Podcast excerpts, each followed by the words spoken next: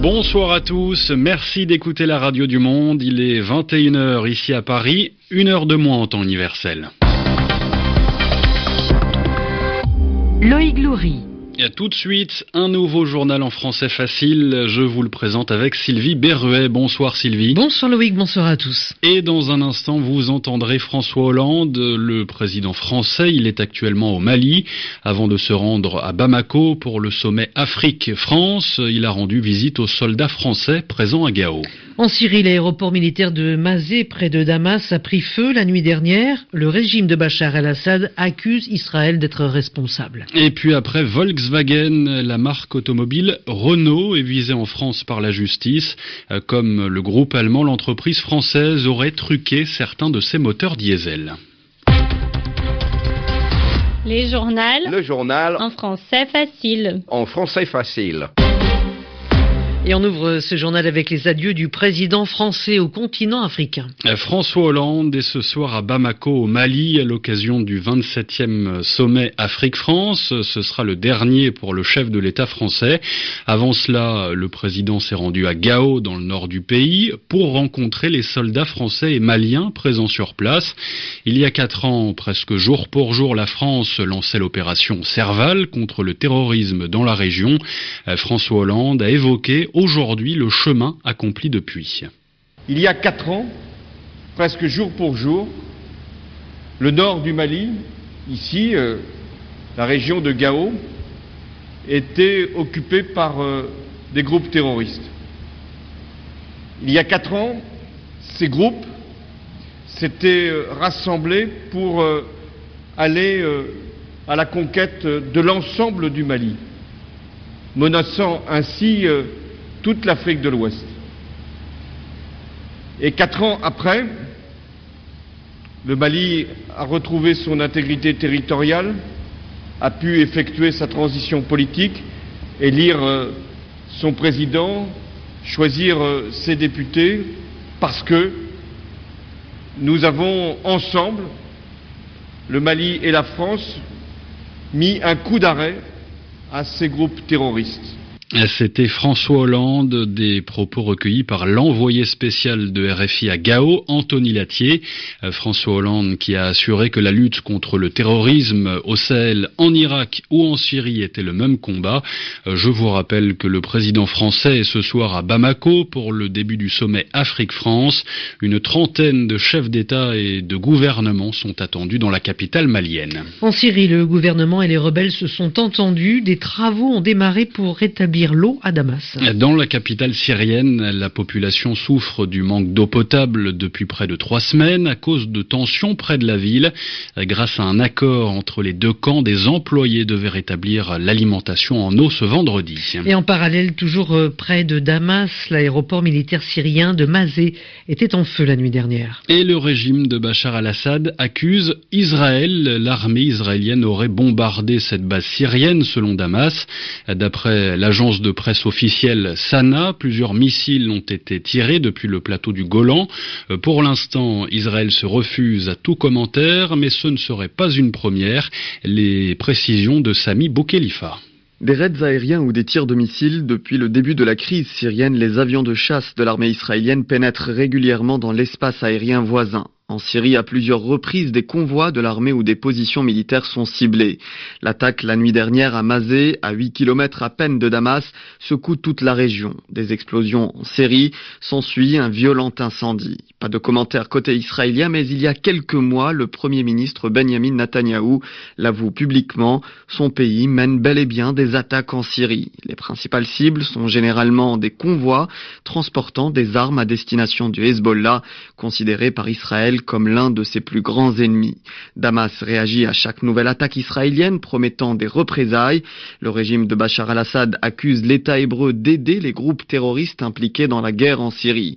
Il y a un mois, selon les autorités syriennes, les environs de la base militaire de Mazé avaient déjà été la cible de missiles israéliens tirés depuis le plateau du Golan occupé par l'État hébreu. Toujours à propos de la Syrie, on ne sait toujours pas si les États-Unis participeront ou non aux discussions de paix le 23 janvier.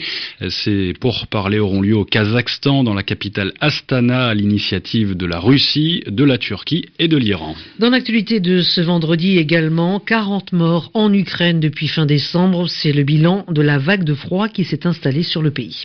Ces dernières semaines, les températures sont descendues en Ukraine à moins 25. La Pologne également est très touché. En France, la chute d'un arbre à cause de vents violents a entraîné la mort d'une femme. Et ce soir, c'est l'Est du pays qui est en vigilance pour le verglas. Les autorités françaises mettent en garde contre de nouvelles pannes d'électricité. Le journal en français facile. Il est 21h06 minutes à Paris, 6 heures de moins à La Havane, à Cuba, où les autorités saluent une décision récente des États-Unis. Hier, Washington a annoncé la fin des privilèges migratoires pour les Cubains qui arrivaient aux États-Unis. Depuis plusieurs décennies, en effet, ces Cubains avaient automatiquement un permis de séjour, mais c'est désormais terminé. Pour Cuba, cette mesure était une incitation à l'exil. La mesure a été supprimée dans le cadre du rapprochement entre les deux pays. Euh, pour euh, Ramon Sanchez, délégué national d'une ONG basée à Miami, euh, cette décision aura des conséquences.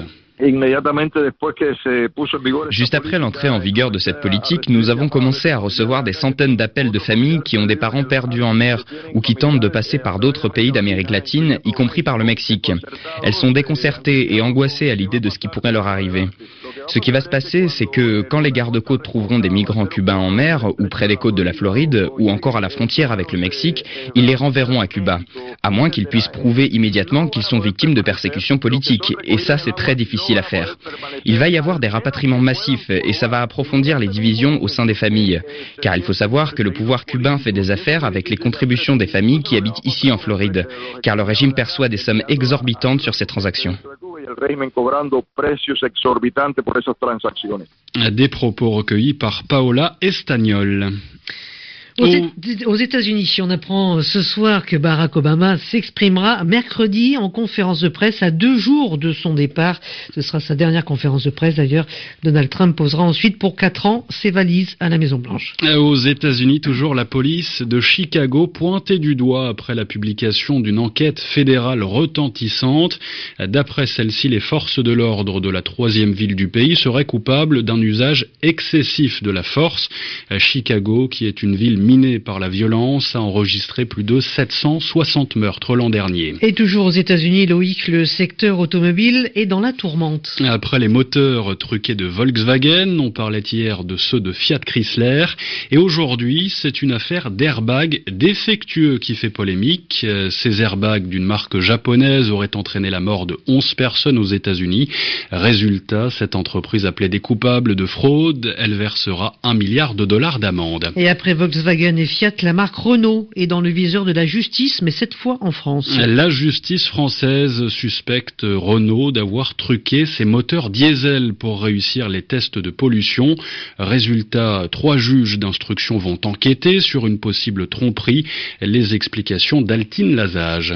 Après Volkswagen, Renault est le second constructeur automobile en France à devoir s'expliquer sur ses pratiques en matière de diesel.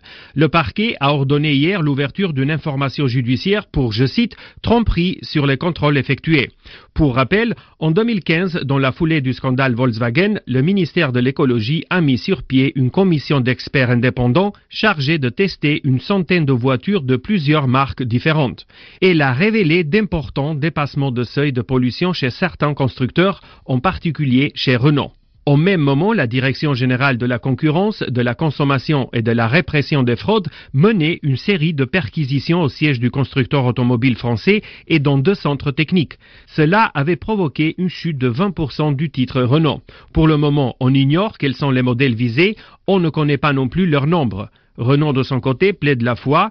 La marque aux losanges affirme que ses véhicules sont conformes aux normes en vigueur. Et à plusieurs centaines de kilomètres au-dessus de nos têtes, le Français Thomas Pesquet a réussi sa première sortie dans l'espace. Eh oui, Thomas Pesquet est sorti de la station spatiale internationale avec son collègue américain Shane Kimbrough. Les deux spationautes ont bouclé leur réparation plus rapidement que prévu, un peu moins. De 6 heures, merci d'écouter RFI. Merci à Sylvie Berruet d'avoir présenté à mes côtés ce journal en français facile. Vous pouvez le retrouver sur savoir.rfi.fr.